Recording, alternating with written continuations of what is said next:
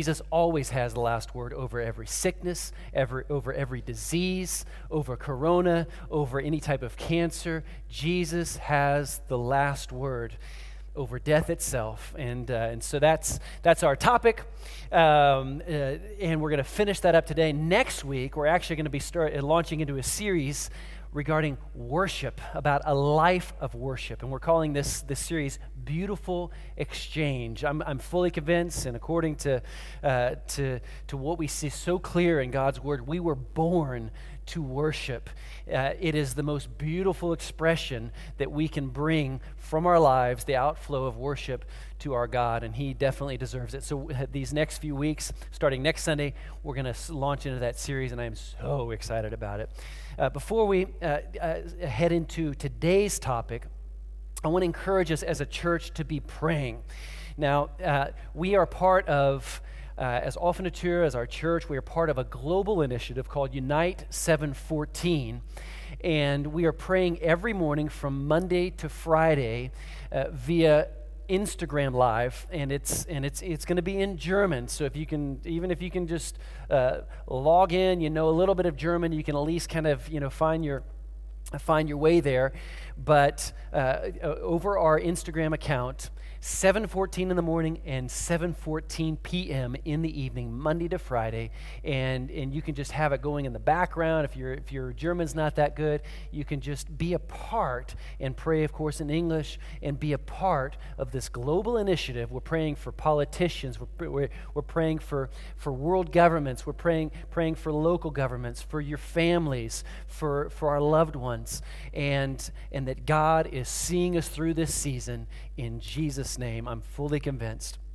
Okay, are we ready? If you're ready for today's topic, uh, for this message today, then I want you to say ready right now, where you're at home or wherever you're at. I want you to say ready, because this is going to be one of those messages that you are definitely want to share uh, via YouTube with all your friends. I'm serious. This is an important, important message, and I'm going to wrap up this topic series, Last Words. And last words are something that we just in general connect with, uh, with uh, when, we, when, we, we're speaking of a person's last words, it's something we connect with something that they are wanting to, to communicate before they leave this world, before they die.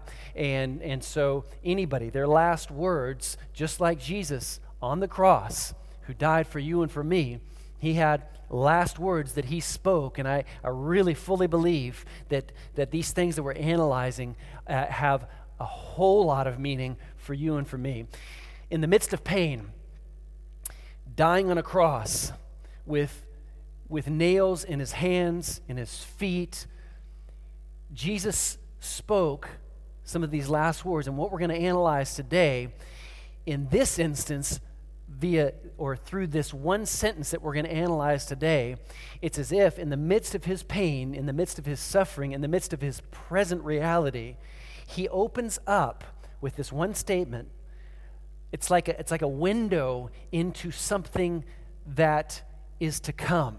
And he's speaking to one of the criminals, to either, to, one, to, to either side of him, and he's speaking where he says, and we're going to actually uh, look at the story here in Luke, uh, Luke's Gospel, chapter 23. And we're going to start a little bit earlier on here in verse 35, just to get the whole, the whole gist of it. But, but here, Uh, here it says, The crowd watched and the leaders scoffed. He saved others, they said. Let him save himself if he, if he is really God's Messiah, the chosen one. The soldiers mocked him, too, by offering him a drink of, of sour wine. They called out to him, If you are the king of the Jews, then save yourself. A sign was fastened above him with these words This is the king of the Jews. One of the criminals hanging beside him scoffed, So you're the Messiah, are you? Prove it by saying yourself or, or by saving yourself and us too, by the way, while you're at it. But the other criminal protested, Don't you fear God, even when you have been sentenced to die? Person senses his humility here in his dying moments. We deserve to die for our crimes, but this man, Jesus, hasn't done anything wrong.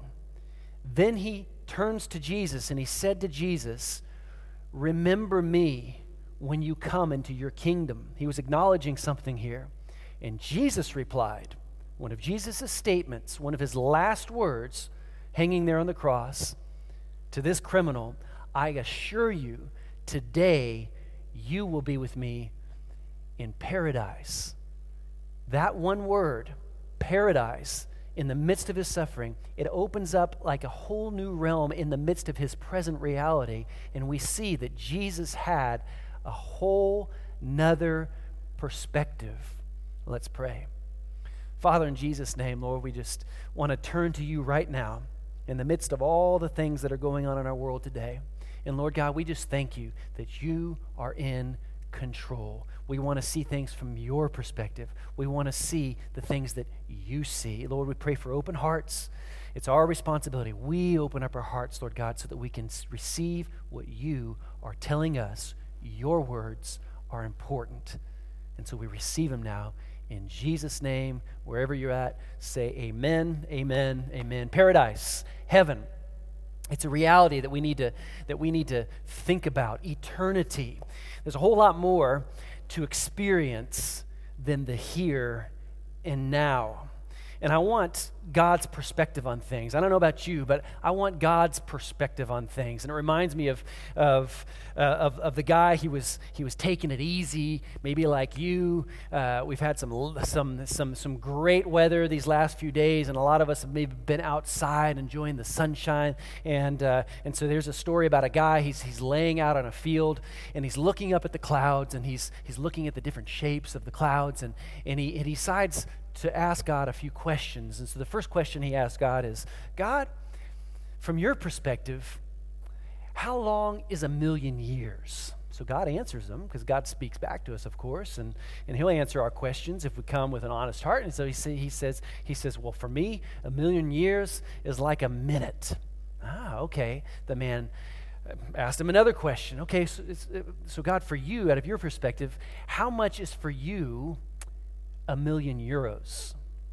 God answered, Well, for me, my perspective, a million euros is like one cent. And so the man got, got a little more bold and he's like, So, God, could I have a cent? God answers him, In a minute. Yeah. The good old pastor jokes. I love them. You're laughing at home. I know you think that's hilarious. But I don't know about you. I want God's perspective. Number one, I'm going to bring us three points just regarding a heavenly perspective, what it means to, uh, to have a heavenly perspective, and then we're going to close out with three practical points how to live life on earth. Number one, there is an eternity. A lot of people don't, don't even really think about life beyond this life as we know it. And, and I want to encourage you to, to discover that there is a lot more to life than here and now. There is an eternity. In Ecclesiastes chapter 3 and verse 11, God tells us He has planted eternity into the human heart. He did it, He put that on the inside of us. But even so, people cannot see the whole scope of God's work from beginning to end. You ever asked yourself the, the question, how long is eternal? I remember as a, as a young kid, I remember thinking about the, the uh, yeah, just the, the whole idea, the whole concept of eternity.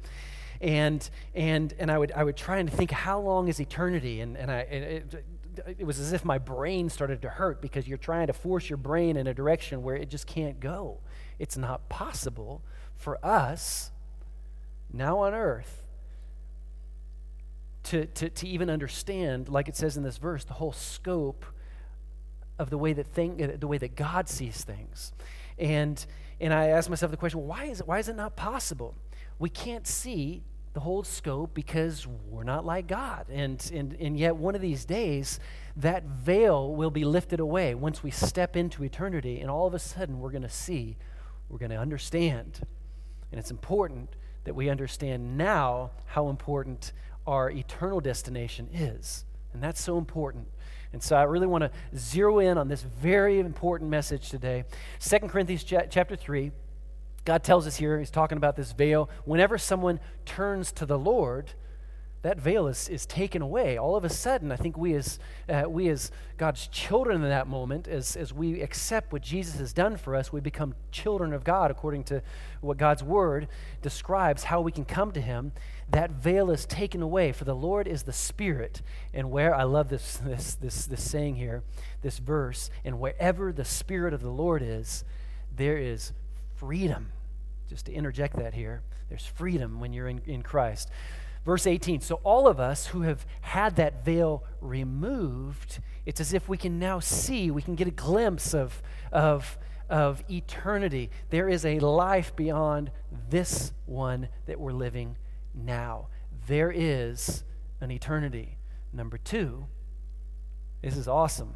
You can know where you will spend eternity. You can know it. I'm convinced. And G- Jesus, he, he, he uses in, in, this, in this one of these last statements that he brings here, he uses the word paradise. And, and actually, the word in, in, uh, in Greek here is uh, paradisos, from where we get, of course, you know, the word paradise. But, but what does that word paradise mean? We uh, don't really have the time today to go into the full length about what uh, the different, the different, uh, uh, the different aspects of heaven the way that God word, uh, God's word uh, spells it out. Even the theologians, they're, they're just a little bit back and forth on, on how many levels of heaven are there and, and, and all of this. But one thing in my studies that, I, that I've discovered, the word paradise is mentioned in, in, in several instances, and that are, I think, the, the most basic description or the most basic definition of the word paradise that Jesus uses is where we are with God. That is paradise. And I think our world uh, just uh, skate zu locker um. How do you say that? They just go. Uh, um, they they they use the word too flippantly. Uh, if you do a search uh, in Google and you put in the word paradise, there's, there's all kinds of different businesses and there's recipes, and that's paradise. And even Coldplay, they wrote a song, Para, Para, Paradise. And, uh, and it's just, we, we just go a little bit too flippant with, with the word paradise. But I believe, according to God's word, paradise is there where God is. And I think that one of these days we're going to fully understand what it means to be with Him face to face. Eternity is an important truth. And not only can, can we know that there is an eternity, not only can we know where we're going to spend our eternity, it's possible. But here, point number three if you know Christ, there's no need to fear death, and there's no need to fear where you're going to spend eternity. Number three, you can actually look forward to eternity. It's interesting. We had a discussion around our dinner table last night, Melanie and I, and our, and our three kids, and and they didn't even know what I was speaking about today. And somehow we got onto the topic as we were talking about just kind of the signs of our times. Are we in the last days? Uh, uh, are, these, are these signs that with corona, with the virus, with uh, maybe a, a, a financial uh, market collapse, and just all of these things that are kind of uh, looming in the air? And, and, and so some of our kids were asking these questions. And, and it's, it, it's, it's something that we can look forward to when we talk about eternity. And by the way, I want to answer that question just real quick. I don't have time to, to go into it, but because I've been asked the question in, in recent days as well is this a sign of, of the last days? Are we living in the last days? And I want to answer that with, with an emphatic yes, I do believe that we are in the last days. If you look at biblical prophecy, uh, there, there are so many prophecies that point to the time that we're living in right now. And I just want to just kind of sum it up by this. All of the biblical prophecies that needed to be fulfilled so that Jesus could come again have already been fulfilled. And some of them right now in this generation. And so, can Jesus come at any time? According to God's word, he can come at any time. But you know what? And there's, there's, no, there's no reason for us to get uh, uptight about even that thought. We can look forward to eternity. Paul, uh, in, in the New Testament, he, he, he wrestled with the whole, the whole idea of, okay, I'm living now, but I can't wait to spend eternity with Jesus. And, and so here in Philippians chapter 1, maybe you know these verses where he's wrestling with this. He says, If I live, I can do more fruitful work for Christ. I have a calling. I have, I have uh, not just ambition, but I, I, I, can be used of God and God's gifts on the inside of me. I can be used of Him. So I, he says, I don't really know which is better to, to, to live or he says here in verse 23, I'm torn between two desires. I also, I also long, I look forward to being with Christ, which would be far better for me.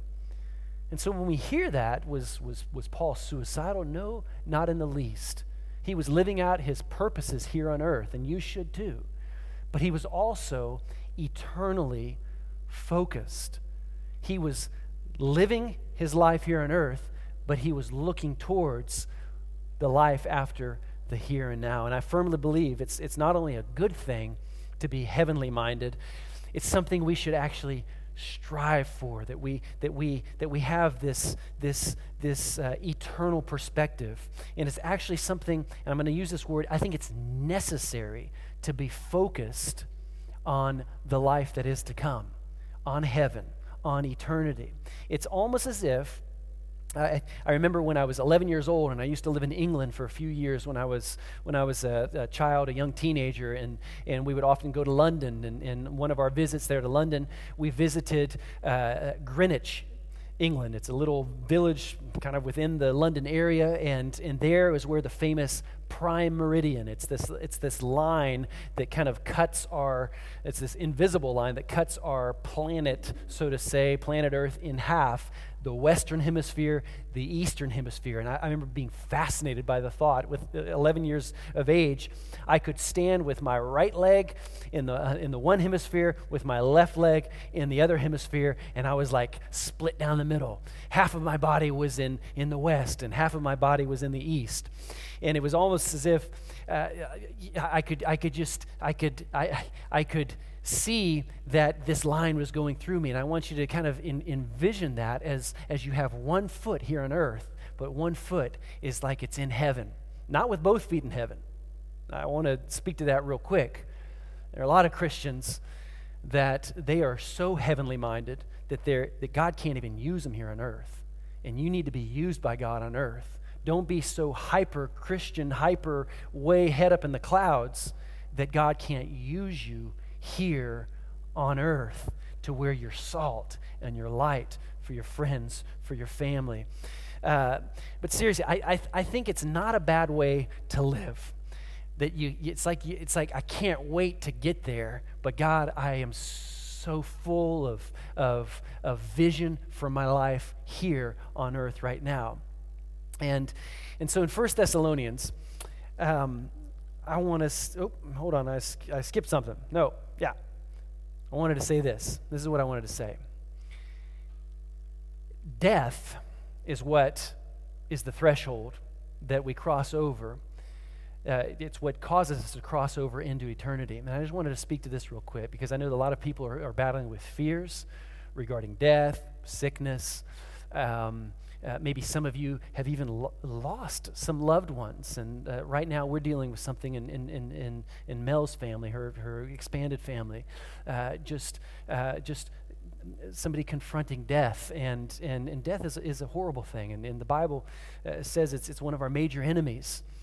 But we know that Jesus conquered death at Easter. And, and I want to say this that uh, if, if you are in Christ, in other words, you have accepted what, what Christ has done for you when he, paid, when he paid for your sins, my sins on the cross, then we don't need to fear death. Those that, that are kind of left behind, in a sense, uh, when somebody dies, a loved one dies, it is painful. And I do want to say that. So we can look forward to eternity, but it is painful when we lose somebody uh, to eternity. And so I just wanted to speak that, and that's why I wanted to bring this verse from First Thessalonians, where Paul he tells us here, he says, We want you to know what will happen to the believers who have died so you will not grieve like people who have no hope.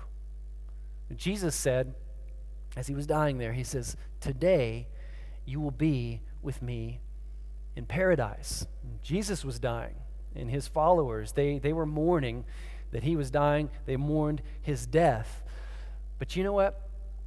It causes us to, I think, to, uh, to, to just think about death. It, it, I, I don't want to get too heavy here, but, but we need to think about it. We need to think about where we're going to spend. If you knew that today, this day, you were going to cross over into eternity with this in mind,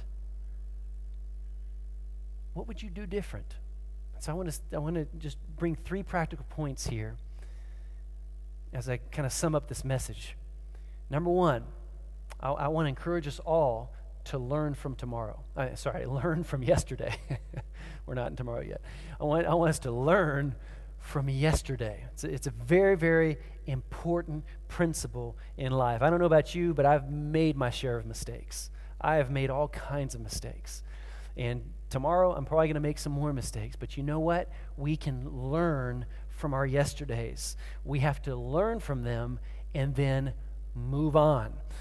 I want to bring this important statement. Do not allow your yesterday to affect your eternal perspective, your mistakes. Let's call it what it is your sins, your, uh, your, uh, your uh, miscomings, the things that you've, you've, you've done wrong, things where you've, you've, you've maybe really bodged it up, you've, you've really messed things up.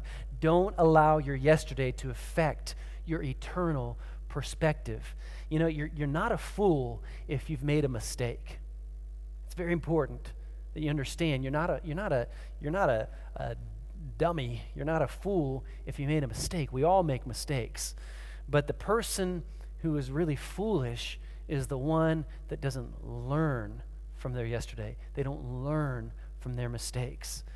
And so we offer a course in, in, in, our church, and, and, and we it actually we do it over our, our small groups, and it's called, called a freedom group. In German, it's a Freilebengruppe, and it's a it's a very uh, fascinating curriculum that we can follow, where we can really learn how to break free from those things, our mistakes, our shortcomings in the past. I would really encourage you to uh, to look into that. Number two just as we close this out today, it's, it's important to learn from our yesterday, but regarding just having a, an eternal perspective, live in today. So you're not living in your yesterday in the hurts and the pain and this. You're living in today. Learn from yesterday. Live in today. I think people too many people, they just can't live in today because they're still just so focused on looking into the rearview mirror of, uh, of yesterday. Live in today. Live in the moment. And here's just real practical living in the moment.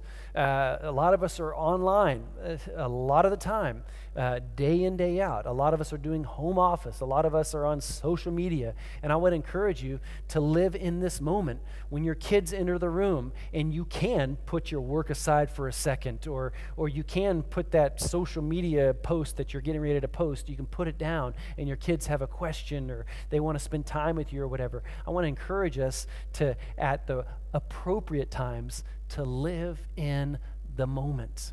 Live in the moment. Put those things aside.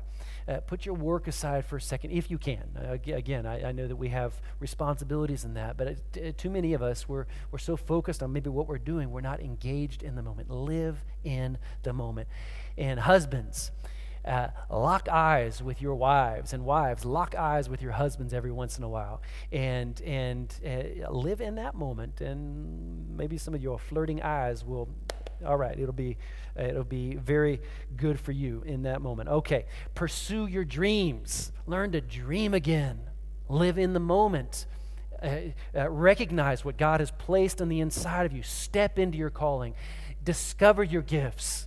God has placed things in you for this life to live out and to be to be used of him. And so, as we learn from yesterday, as we live in today, it is very possible that we can live with one foot in today and we can also look towards the future. And so here's number 3. I want to encourage us to yearn for tomorrow. Paradise, heaven like looking at the description or the definition of what paradise means to be with him face to face i just want to look look right into this camera wherever you're at i want to say this as far as i'm concerned i cannot wait to see God face to face. I, I just I can't wait for that moment when I can see Him face to face. And I desire that for you, that you yearn for tomorrow. You're planted in today, but you're yearning for tomorrow. Why? Because you, you have an eternal perspective. You're starting to see things from God's perspective. 1 Corinthians chapter 13. Here it says, We don't see things clearly. We're squinting in a fog. That's the message translation. I love this. We're, we're squinting in a fog, peering through a mist. But it won't be long before the weather clears and the sun shines bright. We'll see it all then, see it all as clearly as God sees us, knowing Him directly as He knows us. And I believe that's possible.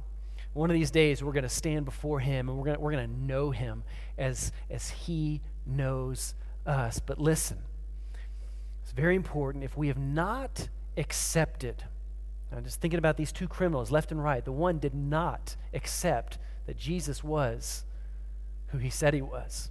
And if we don't accept who Jesus said he was, and we don't accept what he did for us when he paid our debt, when he paid for our sin. I don't normally talk like this, but I'm gonna just going to say it as it is. We do have reason to fear what, what is coming in our eternity. Hell is a real place, and I don't normally talk too much about hell, but the Bible, it does spell it out very clearly because eternity is a long time we need to discover the place that God has really designed for you and I. God, He is designing right now paradise, heaven. And He's designing it for all of humankind for us to go and to spend eternity with Him. And yet, there is a harsh reality that there is another place that was not designed originally for you and for me. And the, the Bible defines it very clearly. It's, it's, it's hell, it's, it's a place that we don't want to go to. And I really feel that the, the, the, the, the most extreme aspect about hell is going to be the fact that we are going to be, we, we will not be in God's presence. And I think that's going to be the thing that's going to torment us in eternity should we not choose to go through the door that God is providing for us to go and spend eternity with Him. In John chapter 14, Jesus said here, He says, I go and I prepare a place for you. I will come back. He's preparing a place for you and for me, meant for you and for me. And He's going and He says, I'm going to come back and welcome you into my presence so that you may be where I am paradise, heaven, eternity. Very important two eternal destinations. And if we weren't if we weren't limited here by space and our little studio here, uh, I would set up two big doors here on this stage, and and and and we could label the one door one and label the other one door two. And and I want to say door one is is is the door that we can enter into into our eternity, and and it's paradise, it's heaven, it's it's life with God throughout all of eternity. And this door is actually closed. And you're like, what? What? No, it's, it's open. Well, I want you to listen re- really carefully before you start throwing some stones through, the, through your television set and that at me theologically. Don't throw any stones at me. I want to say this door number two, and that leads to this other place, hell, apart from God, it's wide open. And it's been opened ever since man sinned. Adam and Eve in the garden. As soon as they opened up this door through their first sin, it's been open ever since, and it's wide open. In Matthew, Matthew's gospel, Jesus says, He says, the highway to hell is broad, and its gate is wide for the many who choose that way. But the gateway, the door to eternal life, it's very narrow. To just stick with my example here, it's, it's closed. Why, why, why are you saying it's closed? Because we are responsible to open it with our words. And these words, if you've never spoken them, can look something like this. It's not a very complicated statement that we have to bring. Just like the one criminal, the one thief hanging to the right of Jesus, his words were not complicated. He actually said, Just uh, think of me today when you enter into paradise. And so our words don't have to be complicated, but our words do open up that door. And it made me think about uh, a lot of us know maybe the, the children's story Ali Baba and the, and the, and the thieves and uh, Thousand and One Nights, where he, he has to say, Open sesame, so that this door opens and they can go in, they can get the treasure. And, uh, and so we don't have to speak magical words in order to enter into this one door that God's designed for us. Uh, but it is important that we recognize that just like the one thief, just has to be simple words. Could be like this God, forgive me. I have sinned. I need you. I want you. And it's like in that instance, not magical words, but it's, and it's not spoken from the head, but it's spoken from the heart. God, I want you. Forgive me my sins. And it opens up the door to a completely new eternal perspective. And it, and it seals your future. Not only, not only eternity, but eternity can begin now, here, in this life. You can, you can start to, to get free of your past and, and really begin to, to know what it means to walk through this life holding God's hand. And I encourage you to, to pray a prayer with me today. It's going to be a simple prayer. We're going to pray just a few simple words. And so, where you're at, if you've, if you've prayed this prayer before, but you've, you've, you've, you've, you've drifted away from God and you can't see the forest for the trees anymore because of sin and because of rebellion or whatever else you've allowed to come in between you and God, I would encourage you right now just to bow your head with me and to pray these words with me today. If you've never prayed these words, it would be my privilege to pray with you today so you can receive Christ as your Savior, as, as your King, and receive that eternal perspective that He's promised us. Let's do that together right now. Dear God, I come